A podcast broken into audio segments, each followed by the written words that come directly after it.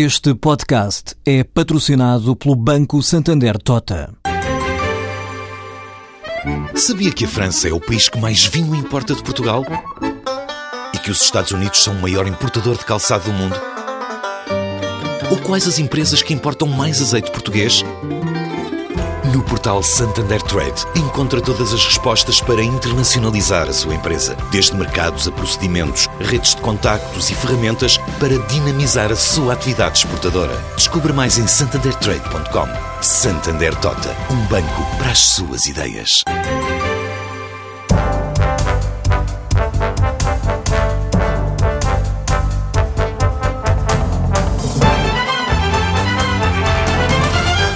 ARC Ratings foi criada no início do ano. É a mais recente agência de rating internacional e pretende distinguir-se das três grandes, Fitch, Moody's e Standard Poor's. Resulta de uma conjugação de esforços de companhias de rating de Portugal, Brasil, Índia, África do Sul e Malásia. Convidado desta edição é o presidente executivo da ARC Ratings. O economista José Poças Esteves assumiu o cargo depois de anos à frente da Companhia Portuguesa de Rating. É também sócio-gerente da SAER, a Sociedade de Avaliação Estratégica e de Risco fundada por Hernani Lopes. José Poças Esteves, boa tarde. Muito boa tarde. Na quarta-feira, Portugal emitiu dívida há 10 anos sem a ajuda dos bancos, ou seja, sem um sindicato bancário, pela primeira vez desde que está sob intervenção da Troika. O Estado conseguiu emitir a quantidade desejada, 750 milhões de euros. O juro a pagar foi o mais baixo desde 2005 e a procura superou a oferta em 3,47 vezes. Foi de facto um sucesso ou o governo jogou pelo seguro? Eu acho que o governo fez um teste e foi um teste que teve sucesso, não, não, não, haja uh, dúvidas. Uh, e, portanto, devemos estar todos muito contentes com isso. Agora, não devemos uh, exagerar nas conclusões otimistas que podemos tirar daqui. E não cair naquela situação típica de quando as coisas vão mal, somos extremamente pessimistas. Quando as coisas vão bem, somos extremamente, extremamente otimistas. Mas a verdade é que o governo colocou pouca quantidade de dívida e os bancos também sabem que se investirem na dívida portuguesa, isso pode traduzir-se em negócio em futuras emissões sindicadas. Não é? Não, ver, o, o, que é, o que é as conclusões que nós podemos tirar deste, deste leilão? É positivo, repito, mas foi um leilão de 750 milhões de euros, uma coisa pequena, portanto, não assusta ninguém. Uh, é, atendendo a que grande parte da dívida está colocada em soberanos, uh, desculpa, está em fundos que não são privados, falando no, noutros termos, não há grande, os mercados não têm grande medo neste momento da dívida, da dívida nacional. E, portanto, 750 milhões de euros uh, numa altura do, do mercado em que uh, se espera que Portugal passe esta fase de saída da Troika, seja apoiado pelo, pelo, uh, pela Europa. Isto é muito importante. nós, de facto, não podemos esquecer disso. Falamos muito em nós próprios e, depende muito de nós próprios, claro, mas também depende do apoio que possamos ter uh, dos parceiros. Num quadro em que, uh, o quadro internacional, em que, devido a políticas que não têm nada a ver connosco, políticas monetárias de outros países, nomeadamente, nomeadamente uh, o, o os Estados Unidos da América, empurram uh, que, uh, os mercados para uh, os, este tipo de, de, de, atuação mais segura, como é o, nos países mais envolvidos, como é o quadro, o quadro de Portugal. Portanto, neste quadro todo foi um sucesso, mas é um sucesso que agora, para ter sustentabilidade, há um conjunto de condições que têm que ser criadas. Se, passar, se em vez de 750 mil milhões fôssemos a 7,5 em vez de 750 milhões de euros, fôssemos para 7,5 mil milhões de euros, a realidade e a resposta não seria, com certeza, a mesma. Por isso precisa de condições de sustentabilidade diferentes daquelas que nós temos neste momento. Este leilão significa que o regresso de Portugal aos mercados está assegurado?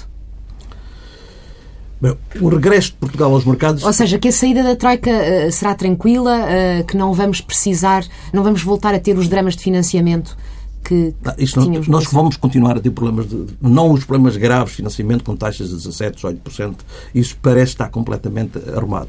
Agora, Portugal, uh, em termos de sustentabilidade da dívida e das finanças públicas, ainda está numa situação bastante fragilizada. Uh, é, temos que atender, atender a isso. Uh, para já, a dívida é extremamente elevada, nós estamos a falar de mais de 100%, portanto, é superior à própria produção anual, na casa dos 130% do, do, do PIB, o que significa que uh, temos que pagar essa dívida. Mesmo que paguemos juros, como estamos a pagar aos parceiros, e agora que o mercado nos diz uh, 3,5%, estamos a ver que uh, isto tem que ser pago pelo, pelo, pelo excedente orçamental, chamemos, chamemos assim, uh, significa que temos que ter um excedente primário que nos permita ter um crescimento de pelo menos 3,5% para podermos pagar os juros. Uh, agora, será que o país tem essas condições? Será que o país tem condições para crescer a, a, a 3,5% ao ano? Já, já, que faz a pergunta, peço-lhe que responda. Não, uh, há muito que fazer ainda. O, o, país tem condições para o fazer, tem recursos endógenos e está a criar condições para o fazer. Agora, ainda não está. Falta aqui outro elemento também muito importante. Já agora posso antecipar que se fala muito pouco ou se fala pelo lado errado que é uh, os, o, o, lado político, uh, o, os conflitos entre os diferentes partidos, etc. O que é importante para estabilizar tudo isto é a estabilidade das próprias um políticas públicas um acordo, uh, mais que um acordo político, é um acordo em cima de um programa de médio e longo prazo. Isso é que daria uma enorme estabilidade. Aliás, há dois fatores. O que não parece possível, considerando o que isso, E isso é que é um fator negativo. E os mercados estão atentos a isso. Os, os mercados sabem que vamos ter eleições, sabem que a coligação não está tão, tão segura como isso e que há divergência, ao contrário do que, do, do que se diz, e os políticos afirmam, os mercados entendem que porque também ouvem as, as, as, notícias e, portanto, que não há tant, tanta coincidência de pontos de vista como isso. Embora o, do lado da oposição tenha havido algum cuidado de não criar uh, muita turbulência à volta disto. Mas não existe consistência. E, portanto, a, a dívida é para pagar a médio e longo prazo. Uh, se não houver uma política de médio e longo prazo, isso cria instabilidade, cria incerteza e os mercados fazem-se pagar por essa estabilidade. Na sua opinião, uh, o Mas Estado... permitam, falando, há aqui dois fatores que são absolutamente fundamentais. Um deles é este, é um programa de médio e longo prazo que permita dar estabilidade, credibilidade sobre as políticas financeiras, as políticas económicas, Uh, e aí toda, todos nós sabemos que tem que passar por, uma, por um controle do déficit, claramente, e colocar o país numa, de, numa rota de crescimento, o grande ou pequeno tem que ser para, para ajudar o déficit, obviamente, e para, e para depois, mais tarde, poder pagar a dívida, para criar emprego, para criar estabilidade social, etc, etc. Não há alternativa, temos que ir por aí. Agora, uh, a questão, e os mercados estão atentos a isso, e as agências de rating estão, estão também muito atentas a isso, é Portugal consegue fazer isso sozinho? mesmo que tenha este programa, consegue fazer isto sozinho. Os mercados acreditam uh, que consegue fazer. E aqui traz-nos ao velho problema da, do lixo ou não lixo da, da, e, e das agências de rating. Era, era isso. Eh, sabemos que a sua opinião. Mas deixe-me dizer, a, segunda, a primeira condição é um, plano de médio e longo prazo. A primeira condição é um plano de médio e longo prazo. A segunda condição é tem que haver uma garantia de estabilidade de que uh, Portugal, numa situação de turbulência, consegue pagar a, a, a, dívida e consegue pagar os juros em tempo. E essa garantia daí, não existe. Daí e aí essa capacidade cautelar, é? precisa, essa garantia tem que ser dada neste momento por terceiros. E daí, uh, na sua opinião, Portugal necessitar ou dever pelo menos ir por um programa cautelar em vez da saída limpa? O programa cautelar, atendendo, a, atendendo aos nossos parceiros, sobretudo do Norte da Europa, parece-me que neste momento é um, é, um, é um, cenário que era um cenário ideal para nós, eh, mas que mas parece que, que os nossos parceiros não estão muito inclinados. Nós precisamos destes parceiros, os parceiros é que ditam as regras e nós temos que as negociar. Se tivéssemos um plano de médio e longo prazo, estaríamos em melhores condições para negociar essas condições. Como não temos, e os parceiros também são credores, sabem que não temos, criam-nos, eh, impõem-nos outro tipo eh, de condições. Agora, nós temos que ter isso, temos que negociar essa garantia, agora, seja um programa cautelar, seja uma linha de crédito, seja o que for, uh, é imprescindível, é muito importante que Os o país consiga fazer, garantia, é fazer essa estabilização. Os mercados precisam dessa garantia? Os mercados e os credores. Aliás, reparem, quem está a levantar problemas com, com o programa cautelar uh, são os mercados, mas além dos mercados nós temos os nossos credores que também nos estão a ajudar. E, uh, são uma espécie de avalistas da, da, da, da, nossa dívida. Mas talvez, talvez este leilão de quarta-feira e o resultado do leilão de quarta-feira tenha sido o pretexto ou a desculpa que o Governo uh, encontrará para justificar a opção pela saída limpa, ou não? Uh, para, para haver uma garantia, é muito importante porque foi deliberado uh, todas este, este, estas ações que o Governo tomou, uh, e bem, uh, para criar uma almofada de, de financeira, vem no sentido de já saber que eh, os parceiros não estão muito inclinados para dar a garantia que os mercados precisam e, portanto, tem que ser o próprio país a dar essa garantia. E então está, e bem a criar, além do teste que está a fazer, está a criar uma almofada financeira. E a garantir o financiamento. Bem, porque se houver turbulência, eh, está garantido. Se junto a isso, portanto, é uma medida positiva, se junto a isso, obviamente custa dinheiro, temos que pagar por essa, para ter essa almofada financeira. Portanto, temos que pagar, pagando isso significa que uh, temos que ser mais, portanto, há aqui o efeito, uh, aqui, depois o efeito sistémico. Uh, mas além dessa garantia, é, mesmo assim ainda precisamos da garantia dos parceiros. Algum tipo de garantia. Uma linha de crédito, no mínimo uma linha de crédito que garantisse aos mercados se houver problemas, aquilo que o Mário Draghi fez uh, quando uh, acabou com as turbulências, foi dizer, vocês não ataquem mais os, os países frágeis, porque nós vamos apoiá-los. E bastou dizer isso mesmo sem fazer não, para não que as coisas Não a fazer, alterassem. mas deu a garantia. Uh, é isto que se precisa também. Porquê? Porque nós estamos numa franja, aquela velha franja entre o lixo e o investimento, entre os 2Bs e os 3Bs, etc., na zona de fronteira, onde a especulação financeira é terrível. Os juros que estão a ser praticados não têm muito a ver com, com, com a margem de, de, de risco. As zonas de fronteira, eh, eh, é nas fronteiras que já existe vamos, contrabando, não é? Mais à, frente, mais à frente já vamos falar sobre essas zonas é de fronteira e sobre os ratings e os duplos Bs e os, os duplo As. Ah, okay. mas, mas, primeiro gostava de lhe perguntar o seguinte. Os juros da dívida no mercado secundário têm baixado de forma consistente nos últimos meses, mas a verdade é que este fenómeno não é exclusivamente português, tem afetado os países da periferia, é assim que costumam uh, ser chamados. Por isso pergunto-lhe, esta redução dos juros no mercado secundário revelam de facto um apetite dos investidores que é motivado pelo ajustamento ou é simplesmente um reflexo do movimento internacional e que também afeta Portugal?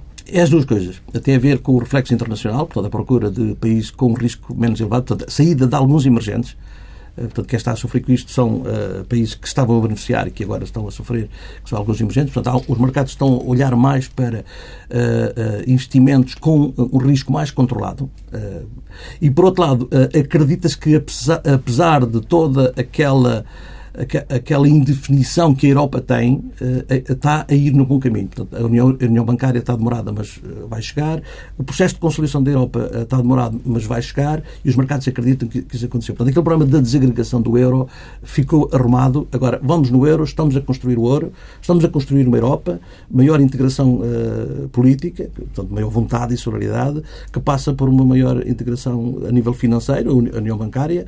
Obviamente tem que passar ainda pelo controle do orçamento, portanto, os dinheiros têm que ser geridos centralmente e estamos a aproximar de uma coisa que é, digamos, o, que é o final, na minha opinião, que é quanto mais próximos estivermos, eh, mais, eh, eh, mais dessa situação, mais próximos estamos da solução europeia, que é algum tipo de mutualização da dívida. Quando, a Europa criar condições para poder emitir dúvida mutualizada, então aí é, é o sinal resta, ótimo. Resta saber se há condições mercados, políticas na Europa para isso. O problema é, isso é uma decisão uh, que tem a ver com, questões, uh, com questões políticas. E estamos a ver as dificuldades, por exemplo, agora com, este, com esta questão de apoiar Portugal na saída, uh, as divergências que existem a nível europeu. Portanto, a Europa ainda não é uma Europa solidária, consolidada. Ainda há muitas dúvidas quanto a isso. E é uma questão política. Deixe-me perguntar-lhe muito diretamente. Face aos acontecimentos recentes, que nota daria à dívida portuguesa? eu não posso, não posso, não, não, posso dizer, obviamente que eu tenho a, a nota, mas sendo presidente de uma agência de rating não posso dizer, até porque uh, nós, há uma regulação muito de forma, de forma qualitativa, informal, digamos Não assim. posso ajudar a pensar. Uh, isso eu posso ajudar a pensar. Vamos ver. Uh, erradamente, Portanto, é uma das deficiências do, atuais do, dos mercados e da, e, da, e da, indústria do rating, a indústria no sentido inglês, é fazer uma distinção muito grande entre os chamados 3Bs e os chamados uh, 2Bs. A Arc Rating, por exemplo, aí uh, tem uma lógica completamente diferente. Doutor Poças, vou desafiá-lo a transformar isso em linguagem que os nossos ouvintes percebam. Os 3Bs e os 2Bs são especulativo ou não especulativo? É isto? É, mas mais que isso, eh, antes disso, isso é o que os mercados dizem e foi isso que passou e é isso que as agências dizem. E, e foi isso que o sistema criou. O sistema criou uh, os investidores, nomeadamente os, os, grandes fundos de investimento, uh, têm as suas próprias uh, formas de, de regular e de controlar os seus investimentos. Regulamentos internos. E um dos regulamentos típicos que eles têm é nós temos que investir só ou grande parte dos nossos investimentos tem que ser em zonas de 3Bs. E já vou explicar o que é que é o 3Bs. O que, não for, o que estiver fora disso, nós já não queremos. Daí aparecer a, lógica do lixo. Isso não é verdade. Obviamente que estamos ali na fronteira, os dois Bs e os três Bs estão ali numa zona em onde o risco não é tão diferente como isso. Esta é a incongruência do mercado e que está a criar todo, todo este tipo de situação e que tem que ser arrumada. Uh, nós temos risco baixo, quando estamos no nível dos 3As. O que é que significa risco baixo? Significa que o emitente, aquele que ele coloca a dívida no mercado, Acredita-se que tem apaga, apaga com risco extremamente baixo. Pode ser muito, muito baixo, ou quase a certeza absoluta. Aliás, havia, não, chegou a haver, inclusivamente, os 3 As mais, o que significava que havia divindades financeiras. Nós já tivemos divindades financeiras, que era a referência para o mundo financeiro, que era os Estados Unidos. Agora, acabaram essas divindades financeiras. Agora, agora o mais que temos é 3 As. Os próprios Estados Unidos Há quem Bom, mas, mas tivemos recentemente o, o, caso da Alemanha em que investidores pagaram para comprar dívida, não é? Exatamente. Por, a, a, quem se quer refugiar a, a nível de médio e muito prazo, muitas vezes tem que pagar para ter o dinheiro aplicado. Mas os três anos, pronto, é uma área onde não, uh, não há problemas com, com o risco. Depois entra-se numa zona que, que, nós chamamos, e eu chamaria, de risco mediano. Que estamos a falar dos 3Bs e os 2Bs. O que é que é o 3Bs e os 2Bs? Que é a definição. Uh, o risco é mediano, e significa o quê? No, a nível do, da, da, área dos 3Bs, significa que a, a, entidade que tem a dívida vai pagá-la. Tem capacidade para a pagar, e muito importante, e tem vontade para a pagar. Nós esquecemos muitas vezes que uh, tem que haver estas duas condições: uh, capacidade para pagar e vontade para pagar. E consegue, apesar das turbulências, consegue fazê-lo de uma forma autónoma. Portanto, com algumas dificuldades, mas consegue fazê-lo de uma forma autónoma, provavelmente renegociando coisas pequenas, etc., não em termos eh, substantivos, mas uh, em, termos, uh, em termos relativos, uh, consegue de uma forma autónoma resolver o problema da dívida se for atacada e se tiver problemas de turbulência de mercados. O 2Bs não é muito diferente. A única diferença é consegue fazer isso, consegue pagar, mas se houver turbulência tem que ter ajuda. Não consegue de uma forma autónoma. Está dependente, na última instância, está dependente de alguém. Portanto, na última instância, não depende só de si, depende. De... Ora, as agências de rating colocam Portugal na, na, na nesta, segunda, nesta, nesta, segunda, nesta segunda hipótese. E a questão é: será que Portugal consegue pagar a dívida e tem vontade de pagar a dívida, considerando o lado político? Portanto, será que Portugal, é claro que as lideranças políticas querem pagar esta dívida ou a querem reestruturar? Estão a perceber? A importância da discussão que houve sobre a reestruturação tem a ver com a vontade de Aliás, muita gente criticou agências de rating sobre a nota que estavam a dar, estão agora a pedir a reestruturação, o que significa que estão a concordar com as agências de rating. Quando, elas, quando as agências de rating colocaram em, em dois Bs, estavam a dizer que Portugal paga, mas paga com ajuda. Em últimas circunstâncias, só consegue fazer com ajuda. Isso é, quer dizer, significa paga tudo. E, não precisa de reestruturações, nem nada, e, paga tudo. E, e, na sua opinião, uh, uh, bem sei que, enfim, estamos a falar uh, do negócio em que está envolvido e, portanto, não é fácil falarmos disto, mas faz sentido que para a maior parte das agências, ou pelo menos para aquelas que são mais mediáticas, digamos assim, a dívida soberana portuguesa ainda esteja nesse tal patamar que, enfim, que é vulgarmente conhecido como lixo e que significa que é capaz de pagar, ser, mas, mas com ajuda. Esse é outro problema, porque quando os agentes económicos classificam como lixo o investimento ou não investimento, estão, eh, e as próprias agências de rating dizerem isso, estão a dizer ao investidor o que é que, eh, olha, não investas ali, investe ali. Isso não é a função das agências de rating. A função das agências de rating é dizer ao investidor, ao mercado, eh, este é um nível de risco. E tu apostas ou não apostas. Aliás, há muitos investidores a apostar na dívida portuguesa. E, portanto, a não seguir a, a, a lógica das agências de rating. Mas, mas faz, então, sentido ou não que a dívida, face aos acontecimentos recentes, ou à, à, baixa dos juros no mercado secundário, ao sucesso de algumas emissões de dívida que tivemos ao longo do último ano, que ainda esteja nesse patamar? Uh, eu vou, portanto, atendendo a questões regulatórias, eu não posso uh, ir mais longe do que eu vou dizer, mas posso ajudar qualitativamente a, a, a pensar. Se o 2Bs, quando estamos, e passar para o 3Bs, tem muito a ver com a capacidade e a vontade de pagarmos a dívida forma, sem ajuda. Agora, uh, e para isso temos que ter o nosso programa interno, como já referi, eh, eh, de garantia de que vamos pagar, politicamente vamos pagar. É muito importante essa questão. Não vem as eleições a seguir e muda a política. E, portanto, temos que estabilizar essa componente. Temos que dar garantias de que o déficit vai ser controlado e vamos criar condições de política económica para o crescimento mínimo. Esse é um problema nosso. Mas, mesmo assim, precisamos eh, sempre e este aqui é o ponto crítico, que, eh, na última instância, se houver turbulência, se formos atacados, nós estamos na zona frágil, podemos ser atacados, temos alguém que nos, eh, que, que nos socorre e, portanto, pagamos sempre a dívida. Eh, e, portanto, de uma forma autónoma e não, não e, temos problemas. E, portanto, faz Agora, sentido faz sejamos... sentido, portanto, nós estamos a, a, semanas de saber como é que, vamos como é que nós vamos sair do programa. Até agora estamos enquadrados por uma rede que os parceiros nos dão. Uh, agora, vamos sair dessa rede e os mercados estão atentos. Para já acreditam que nós vamos continuar protegidos. Portanto, na sua opinião... Agora, o problema é o que é que vai acontecer uh, com, com, as próximas notícias e eu creio que, uh, eu não, hoje não ouvi notícias, mas creio que o Primeiro-Ministro já está a apontar para 5 de maio para essas notícias. Portanto, estamos muito perto de saber o que é que vai acontecer. Muito provavelmente vai ser, bom, saímos, uh, temos liberdade, mas temos que dizer que temos alguma forma de, se formos mas, mas não me respondeu, atacados... Não, não, não me respondeu à pergunta sobre, sobre o rating. Percebo que não o possa fazer de forma que, explícita. Eu acho, uh, no fundo é, é, simples. São justas não posso, ou não, não são posso... justas as notas, as notações de rating? Isso está a, dizer se é justo ou não é justo, dá-me a pedir uma, uma resposta. Eu vou explicar porque é que não posso dizer. Porque em termos relatórios, nós próprios uh, temos uma obrigação de uh, só emitirmos rating que sejam solicitados. Já, já, já, íamos, já íamos exatamente questioná-lo sobre, sobre isso. isso. Agora, se ela é justa ou não é justa, é, será, é, é, nós temos condições para pagar a dívida se formos atacados sem ajuda, então estamos no, no, no dois vezes.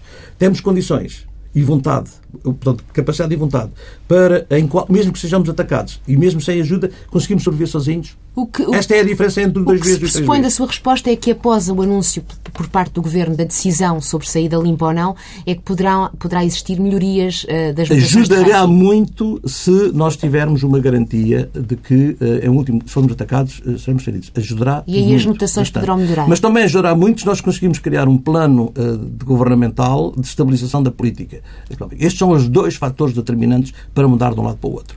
E, e, mais que isto eu acho que já não consigo, Arc, já não devo ir. A ARC Ratings não emite rating da República Portuguesa porque não quer emitir ratings não solicitados, ou seja, que não sejam pedidos pelas próprias entidades, neste caso pelo Estado português. Porquê?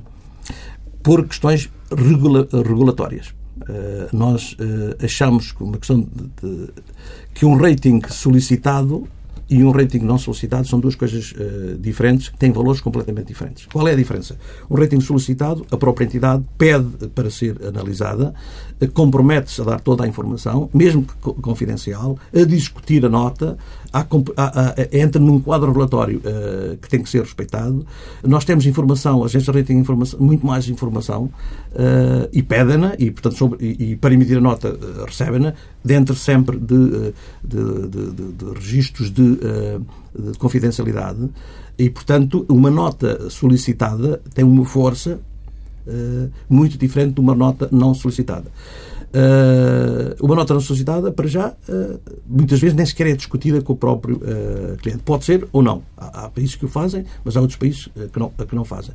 E, por outro lado, há informação que é, que é crítica, que é importante para se atribuir a nota, que acaba por não ser conhecida e, portanto, não ser levada Mas em consideração. A verdade é que o Estado português só tem contrato com a Moody's. Exato. Eh, a ARC, se emitisse ratings sobre a dívida soberana de Portugal, da Grécia, de Espanha, eh, conseguiria uma exposição que, de outra forma, será mais difícil. Claro, nós sabemos isso, obviamente. Eh, aliás, para as agências de rating, os ratings soberanos não são um mercado que, eu, que, eu possa referir como sendo um mercado lucrativo. Portanto, são mais um mercado de visibilidade da própria, de marketing da própria eh, agência de rating. E, portanto, há, empresas de rating e agências de rating que acham que é fundamental continuarem a emitir de uma forma sistemática essas, essas notas, mesmo quando não são solicitadas para isso. Para criar essa visibilidade, e muitas vezes para criar o, que chama o ceiling, ou o teto, sobre, que é outro erro. Portanto, é, é, é considerar que o teto da República deve ser o do, do rating o teto do rating da dívida da República ser considerado o teto para as empresas que atuam dentro desse, dessa, eh, dessa área, chamemos assim. O que também não está certo. É, é, é, é, provoca é, todo o financiamento a empresas que estão de saúde financeira melhor do que a República. Nós, ARC Ratings, temos clientes portugueses que têm melhores ratings do que teria, uh, uh, uh, se o publicássemos, teria a República Portuguesa. E não temos nenhum problema em afirmá-lo.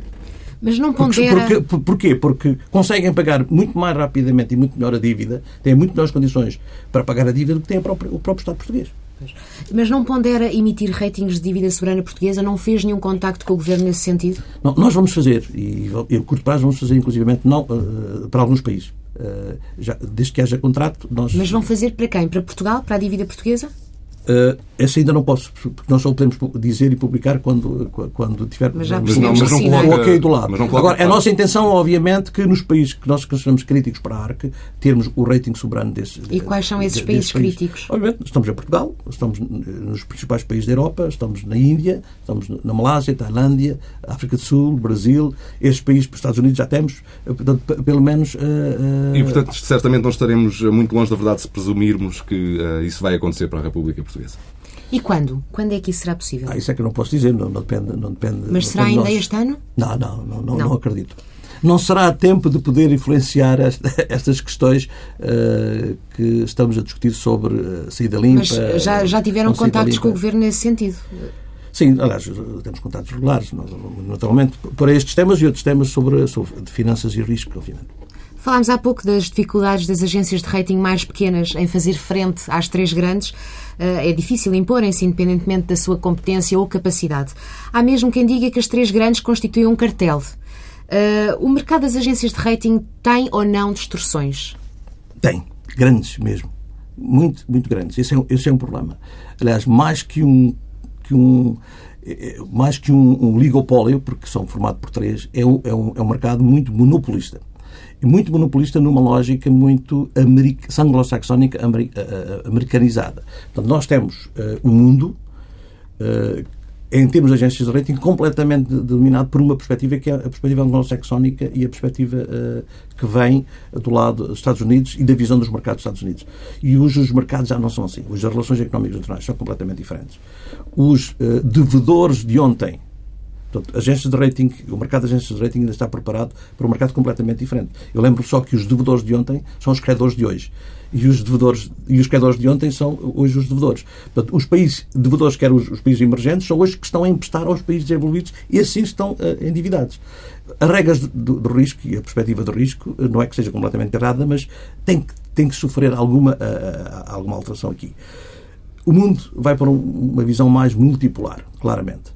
Portanto, não pode ter só a visão monopolista de, de um lado ou, eh, a visão ou monolística, da, ou monolítica uh, anglo-saxónica. Por exemplo, se ouvirem os chineses, os chineses dizem uma coisa muito interessante. Não têm razão no que o dizem, mas só para explicar qual é a perspectiva do outro lado.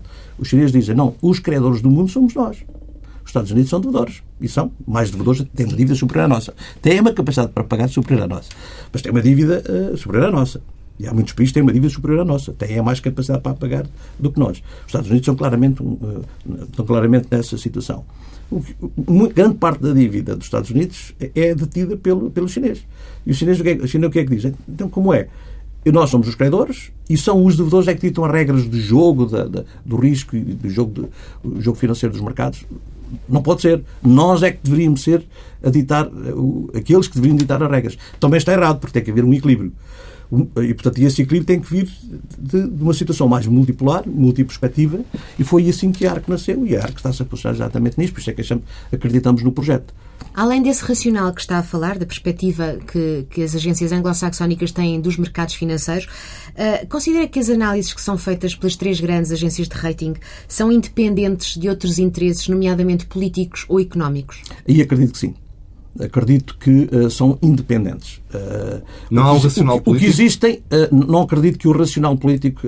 agora, o, o, que existe é uma perspectiva de entendimento dos mercados que, obviamente, que tem um enquadramento, que é um enquadramento muito anglo-saxónico. Não temos dúvidas quanto a isso. Quando se fala dos problemas das agências de rating, que os houve e são graves, temos que entender que não há só um mercado de rating. Aliás, temos três grandes mercados de rating e é importante que, que, que se compreenda esta situação que eu vou dizer agora. A nível do rating, nós temos os, os, os ratings das, das, empresas e aí é que está o, o core, o, negócio. o negócio forte, uh, o bolo, uh, o bolo, digamos, o campo de atuação das agências de rating está nas empresas. Os outros são, são, são, são, são mercados, uh, diria, quase que secundários. Uh, se virmos bem a esse nível, não houve grandes problemas. Depois tivemos, temos mais dois segmentos. O segmento uh, dos produtos estruturados e o segmento dos, uh, dos soberanos. Dos ratings. Dos Estados.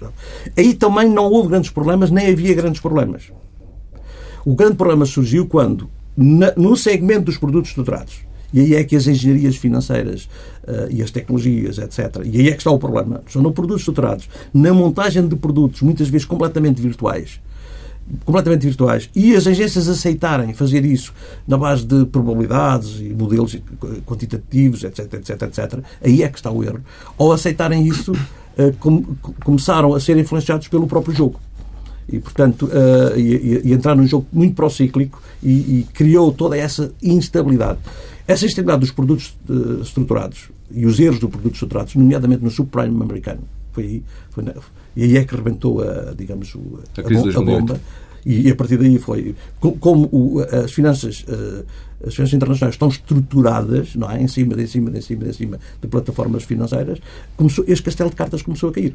E foi só para os bancos, e depois os, países tiveram que apoiar os bancos, etc, etc. Mas o problema surgiu nos produtos estruturados.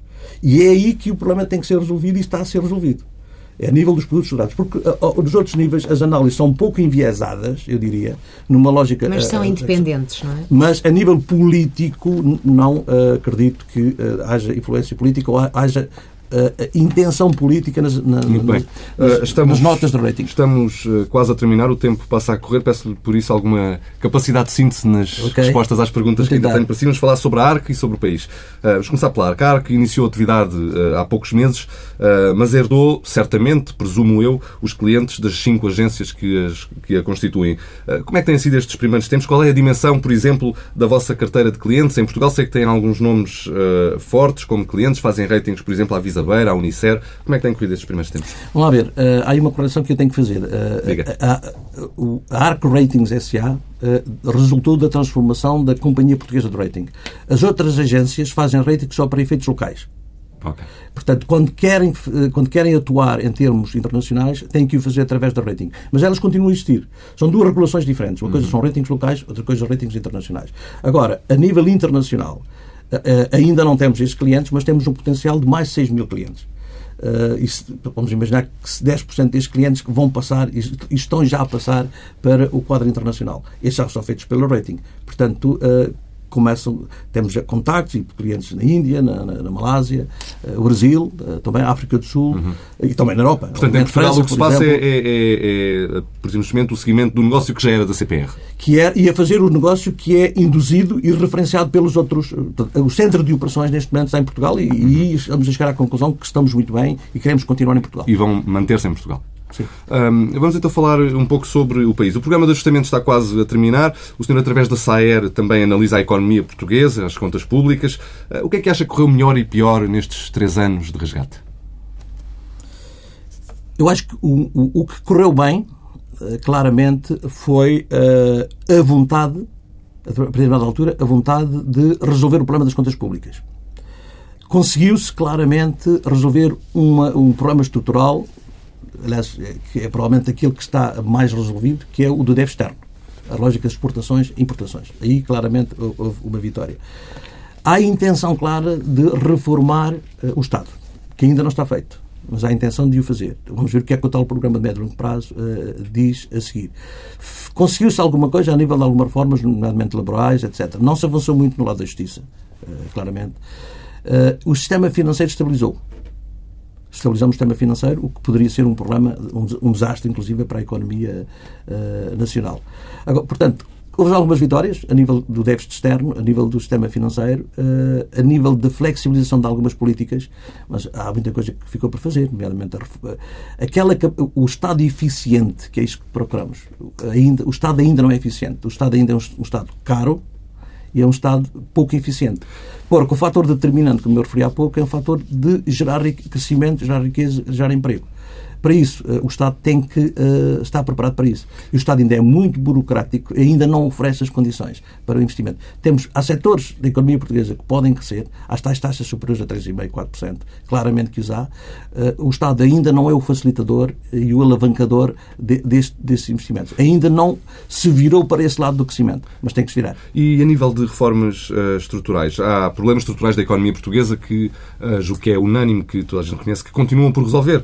Uh, estou-me a lembrar da capitalização de empresas, há muitos outros. Mas a verdade é que a população tem menos dinheiro no bolso hoje do que tinha há três anos. Será que ao fim de quase três anos de Troika em Portugal não somos um país que tem os mesmos problemas, mas menos dinheiro? Uh, temos os mesmos problemas e, e, temos menos dinheiro. Eu acho é que começamos um caminho uh, turbulento, com muitos problemas, mas começamos um caminho para resolver o problema. Então, não estamos na fase de uh, estamos a ir para o abismo. Não, já paramos, Vamos, vamos seguir um caminho que se pode discutir se é o melhor ou o pior, mas a, a caída no abismo, que era para aí que, que estávamos aqui, acho que isso esse, separou completamente. E, e, esse caminho é para durar muitos, muitos anos ou não? Há quem diga que temos 20 anos de contenção orçamental pela frente, uh, que será esse 20 a 30 anos o prazo para conseguirmos reduzir a dívida para níveis uh, para os níveis a que somos obrigados uh, pela, pela Europa. temos vamos, 20 anos de austeridade temos, Temos muito tempo, não diria 20 anos, não diria 15, não diria 30, temos muitos anos de austeridade porque estamos muito longe de, de conseguir entendimentos. Estamos numa zona económica onde não é fácil uh, fazer grandes transformações. Portanto, estamos, eh, para o bem e para o mal, estamos agarrados a uma moeda que é o euro e, portanto, temos que respeitar essas regras. Estamos muito dependentes dessa consolidação e dessa ajuda uh, da Europa. E para crescer a taxas elevadas, temos que fazer uma transformação da economia muito grande, nomeadamente eliminar burocracias, tornar mais eficiente, etc. etc. Um... condições. Estamos ainda uh, relativamente longe dessas situações. Portanto, vamos ter um problema uh, que, que, resolve, que resolvendo uhum. durante algumas décadas. Duas perguntas, 30 segundos para cada uma para, para responder. O FMI insiste na ideia de que em Portugal há pouca flexibilidade salarial, o que é a mesma coisa que dizer que os salários são altos e que não há maneira de os baixar. Pergunto se concorda com esta ideia, se temos de baixar ainda mais os nossos salários. Não concordo. Eu acho que não. O problema principal não, não sei. Obviamente, se pagássemos uh, ao nível dos indianos, teríamos condições de competitividade diferentes. Mas não, nós não estamos nesse quadro. E, portanto, vamos ter que criar condições competitivas e temos condições para o fazer com este nível salarial. Não é por aí que se resolve o problema. Uhum. Para terminar, já aqui falámos uh, e já sublinhou a importância de termos um uh, consenso de, de, médio e longo prazo para, para reformar o Estado e para desenhar um quadro de políticas de finanças públicas de médio e longo prazo que faça com com que os mercados e os credores tenham mais confiança no país. E nós próprios uh, tenhamos uma orientação. E nós próprios. Uh, o que lhe pergunto é, uh, já disse que isso é fundamental, pergunto-lhe se, no seu entender, se no quadro atual se acha que isso é possível. Uh, depois de todas as tentativas que o Presidente da República tem feito, é bem, nesse sentido, e, e o ponto de situação é que estamos, uh, eu acho que ainda estamos longe de, desse entendimento. Esperemos que daqui até às eleições o país ainda consiga, e sobretudo com este com este fator novo que vai, que vai surgir de, da saída da, da Troika, que se perceba definitivamente que tem que haver esse entendimento. Mas uh, eu diria que hoje não estamos tão perto disso como deveríamos estar. José Poças Esteves, obrigado. Foi um prazer.